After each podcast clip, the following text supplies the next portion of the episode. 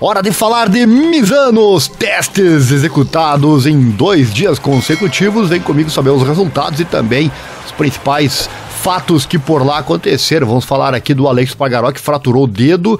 Também tem aqui informação sobre as impressões do Dominique Agerter, campeão da Moto E, que disse que a MotoGP é um foguete. Também quero trazer aqui as impressões do Fábio Quartararo, ele que tem inclusive um motor novo para testar, o motor 2023. E o Mark Marques também veio e já se coloca à frente de todo mundo da Honda. Realmente é um pilotaço e já tem possibilidade dele pilotar também lá em Aragão. São os assuntos deste vídeo de hoje que traz então principalmente os tempos. No fim do vídeo eu vou trazer os tempos todos, todas as quatro sessões para nós fazermos o comparativo, certo? Deixa o like, se inscreva, aquela coisa toda, assim você não perde nada. Vídeos diários sobre moto aqui para você.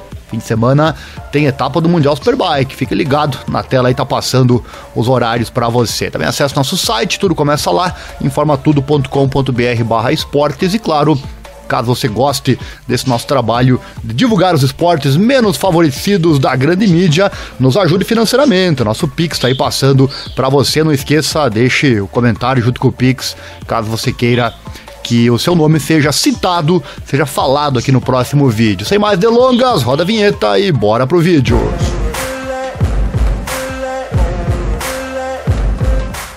É, algumas coisas interessantes aconteceram durante os testes de Misano. Não poderia ser diferente, né? MotoGP é sempre muito interessante. No fim do vídeo vou trazer os tempos para você, então não perca as quatro sessões para fazermos os comparativos ver quem se deu melhor nos testes lá de Misano. Começar falando aqui do, do Alex Pargaró, candidato ao título 2022, apesar que nas últimas provas, desde aquela sua queda que gerou aquele machucado na mão, ele não vem no mesmo ritmo, né? Inclusive, é, cedeu o seu lugar de principal candidato na briga pelo título com o Quartararo para o Peco Banhaia, né? E agora ele machucou a mão de novo. Olha só, o Aleixo terminou prematuramente seus testes em Misano. O piloto da Aprilia caiu num dos pontos mais rápidos da pista italiana, na curva 13 e acabou por fraturar o dedo mindinho da mão esquerda. Menos mal que não é tão grave, né? Segundo disse Spargaró ao site Motorcycle Sports, o dedo não será alvo de uma operação e agora está o espanhol fazendo o devido repouso na tentativa de estar em Aragão em melhores condições. Ele disse, abre aspas, vida de piloto. Agora tenho bastante dores e decidi não pilotar durante a tarde, mas não é nada que tenha que ser operado. É descansar um pouco e esperar que esteja melhor para Aragão. Ele disse em debriefing, é, onde falou que vai ser visto pelo doutor Javier Mir. Ele segue, é uma grande fratura na última parte do dedo, parece uma cobra, ele ri, né? Terei que fazer uma dupla verificação com o Dr. Mir hoje à tarde ou durante a semana, mas ele disse que, segundo a radiografia, não preciso ser operado, fecha aspas. Também falar aqui do campeão mundial da Moto E, o Dominique Agerter, e os últimos dias certamente são inesquecíveis pela conquista do título da Moto E, né? Esta semana e também agora os testes lá de Misano, já que ele foi convidado a pilotar a Suzuki, é verdade, é verdade. Abre aspas, ele disse: Não tenho muitas palavras, foi simplesmente fantástico. Para já, só o fato de ter a oportunidade de testar o protótipo da Suzuki oficial de fábrica deixou-me pasmo na noite de domingo. Depois tive que confirmar tudo com minha equipe e não foi fácil conseguir isto, mas cerca de meio-dia de segunda-feira chegou a luz verde, palavras do suíço, né? Ele que pilotou nos testes de Misano. A experiência em si, assegura, né, correu bem e durante 33 voltas na sessão da manhã, uma vez que à tarde o suíço não registrou qualquer volta na tabela de tempos. No fim do vídeo já falei, né, vai ter os tempos totais. Você pode verificar também como ele, Dominic Agret, também foi com relação aos demais na sua estreia. Ele fala: é fantástico, é um sonho tornando-se realidade. Conheci pessoas muito simpáticas, ajudaram-me muito num curto espaço de tempo. Completei 33 voltas com dois conjuntos de pneus. A moto é de loucos e parece um foguete quando acionamos o dispositivo de regulagem de altura. Ainda preciso de confiança para me inclinar mais uns 4 ou 5 graus. Havia muita tração, demais até. Os freios são bons, entendi-os bastante depressa. É uma pena que não possa completar mais voltas, ele ri. Se eu soubesse que estava nas últimas saídas à pista, tinha apertado mais o andamento. Ele ri de novo. Creio ter feito três saídas à pista. Foram 33 voltas e acabei a 2,3 segundos do piloto mais rápido. Sem dúvida ele se divertiu muito, né? Acima de tudo. E ele segue, creio que não foi muito mal. Foi tão veloz como o Watanabe, né? Se referindo ao Kazuki, ele que pilotou na última etapa na própria pista de Misano, né? Foi todo o fim de semana logo na primeira saída, por isso acho que houve uma correspondência do meu potencial com o da equipe, palavras do campeão da Moto E. E se ele fosse pedido para competir pela Suzuki em Aragão na próxima etapa, e ele respondeu: se me pedirem para competir lá, seria outro sonho de novo, mas espero que o John Mir tenha uma recuperação rápida. Seja como for, o meu calendário está muito preenchido. Hoje retorno para casa, amanhã vou a Magny Curse e a corrida em Aragão é a seguir, antes da prova em Barcelona. E para mim, o mais importante é mesmo o Campeonato do Mundo de Super Sport, qual estou liderando. Fechou então o piloto suíço Dominique Agerter. E o Quartararo para Yamaha e Fábio, o teste de Misano desta semana foi uma base importante para o futuro, porque um novo motor foi instalado na M1 pela primeira vez. O francês estava feliz, mas ainda tinha exigências. O teste de MotoGP em Misano, na terça e quarta-feira, foi dividido em duas sessões de quatro horas cada. Após a sessão 1, o piloto da Yamaha, Fábio Quartararo, foi terceiro na tabela de tempos. À tarde, às 16 horas, foi o primeiro na classificação interna, né? Todos os tempos, como eu já disse, vou trazer no final. Mas muito mais importante do que os tempos de volta foram os progressos esperados na Yamaha. A equipe de fábrica tinha seis motos nos boxes para Morbidelli e Quartararo e foram feitas comparações com chassis, motores e carenagens. No final, o líder do campeonato mundial de 23 anos ficou satisfeito com os primeiros passos. Ele disse o seguinte: olha só, do meu lado, testamos um novo chassi de manhã. Testamos este chassi com pneus diferentes, consecutivos para garantir. Funcionou muito bem, mas ainda não posso julgar se é melhor. Fui mais rápido com o chassi antigo, mas gosto do novo. Ainda temos que decidir se podemos usá-lo pelo resto da temporada. E 23 anos, né? É um jovem realmente o Fábio Quartararo, tem um futuro grande pela frente. Ele encontrou palavras claras e positivas sobre o novo motor. Olha só, ele falou: "Esta tarde testamos o primeiro motor para 2023. É uma boa jogada. Estou feliz com isso. Ainda temos muito tempo antes da primeira corrida em Portimão. Estou muito feliz com isso porque conseguimos atingir uma velocidade máxima decente. Palavras né, da estrela da Yamaha, cujo valor máximo de velocidade foi de 292,6 km por hora. A tarde foi apenas 3,2 kmh mais lento que o piloto da Ducati, né, o John Zarco, que alcançou a melhor velocidade máxima. Olha só, né? Boa de velocidade, então, a Yamaha e o seu novo motor. Você que pede aí motor em V para Yamaha, esqueça, né? Já falamos aqui no canal sobre esse assunto. Existe a possibilidade sim, mas não é, não é para agora, né? O motor segue da mesma configuração. Bom para quem gosta, né? Gosta de ter diferentes configurações, o que, claro, tem o seu ponto legal, né?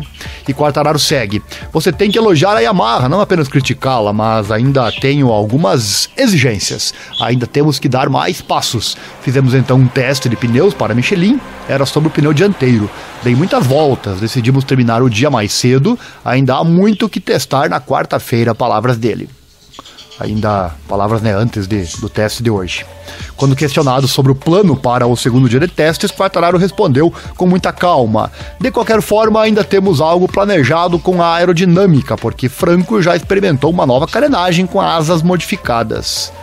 É, a fábrica japonesa parece estar batendo na tecla, né? E o progresso que Franco Morbidelli teve também durante esses dois dias de teste foi muito positivo para o box da Yamaha, é verdade, hein? O Morbidelli foi muito bem também. Quem também continua a evoluir são os pilotos da Aprilia, né? o Maverick Vinales e o Alex Pargaró, que fecharam os testes em Misano com muito boas sensações, muito perto do melhor tempo. Ruim só para o Aleix, né? Como já falamos, acabou machucando o dedo. E se destacarmos agora o papel dos pilotos Quartararo, Morbidelli e os dois da Aprilia, vale a pena notar o nível de Pecco Bagnaia, Enea Bastianini e também Jorge Martin. Os dois primeiros, os dois italianos, deixaram uma sensação muito boa. ficando um e dois décimos respectivamente do tempo de Fábio. Por seu lado, Martin também fez um bom treino, fechando uma segunda linha teórica. E para fechar aqui, falar também do Mark Marques, né? Importante presença nos testes de Misano ele chegou, olhou e liderou. É verdade, liderou as rondas, né? Mark Marques esteve quase quatro meses fora de ação e quando voltou, voltou com sua vontade característica de ser o mais veloz na pista. O espanhol foi décimo no teste matinal nesta quarta-feira com o tempo de 1:31.642, um registro bastante similar ao melhor obtido na manhã de terça-feira pelo mais veloz, né? O Alex Pargaró ausente da segunda sessão de testes é, ontem à tarde, o espanhol da Repsol Honda voltou à sua RC 213V para mostrar serviço e ajudar a Honda no desenvolvimento da máquina para 2023. Esta manhã, o décimo melhor tempo da sessão foi também o melhor de todos os pilotos da Honda algo que tem sido normal, né? Pois Pagarol foi cerca de dois décimos de segundo mais lento e acabou por ser o segundo melhor piloto Honda nesta terceira sessão de testes e primeira hum, desta quarta-feira lá em Misano. O espanhol, claro, testou também suas condições físicas é, em particular, né, após uma pausa de 100 dias e convenceu. Ele completou 39 voltas e faltou a sessão da tarde. Na quarta-feira, oito vezes campeão mundial, foi um dos pilotos mais movimentados do pelotão ao completar mais 61 voltas no circuito de 4.226 quilômetros no mar Adriático mas ele teve que se limitar a corridas mais curtas, caso contrário, ele ficaria sem força e machucaria seu corpo, né? Ele disse: Olha só, é preocupante. Foi bem, estou muito feliz porque foi muito importante para mim passar pelo segundo dia, especialmente de manhã. A sensação era melhor. À tarde tive alguns problemas com a posição do braço porque os músculos estavam exaustos. Como resultado, assumi uma atitude estranha e me machuquei. Então paramos, fecha aspas, olha só, né? E o espanhol que terminou em 13º na tabela de tempos combinada é, dos dois dias de testes e foi, portanto, o melhor piloto da Honda, enfatizou depois o seguinte: tudo está de acordo com o planejado, aconteceu exatamente como os médicos previram. Para mim foi um teste muito bom. Para a Honda, tentei muitas coisas no segundo dia também, mas ainda há muito o que fazer. Fizemos corridas de quatro voltas cada. Eu sempre aquecia por duas voltas e depois empurrava por duas voltas. Na última tentativa, fiz sete voltas seguidas para entender onde estava o limite. E imediatamente notei que era demais, disse a estrela da Repsol Honda. E por isso ainda não foi capaz de decidir se vai correr no GP de Aragão dentro de uma semana. Sobre isso ele falou o seguinte: Agora temos que ver como o meu braço se comporta nos próximos dois ou três dias. Há duas opções: ou a dor está lá e fica lá, ou a dor vai embora e os músculos ficam mais fortes. Então, temos que olhar dia a dia. No domingo ou na segunda-feira faz sentido decidir se podemos tentar em Aragão. Caso contrário, temos que manter a calma e dar algum tempo à recuperação. Palavras do Marques. E será que Mark Marques quer começar a correr novamente o mais rápido possível ou será que apenas quando estiver 100% em forma? Ele falou: para sermos rápidos e competitivos, precisamos de uma moto melhor. Claro que você tem que ter um certo nível físico em uma moto.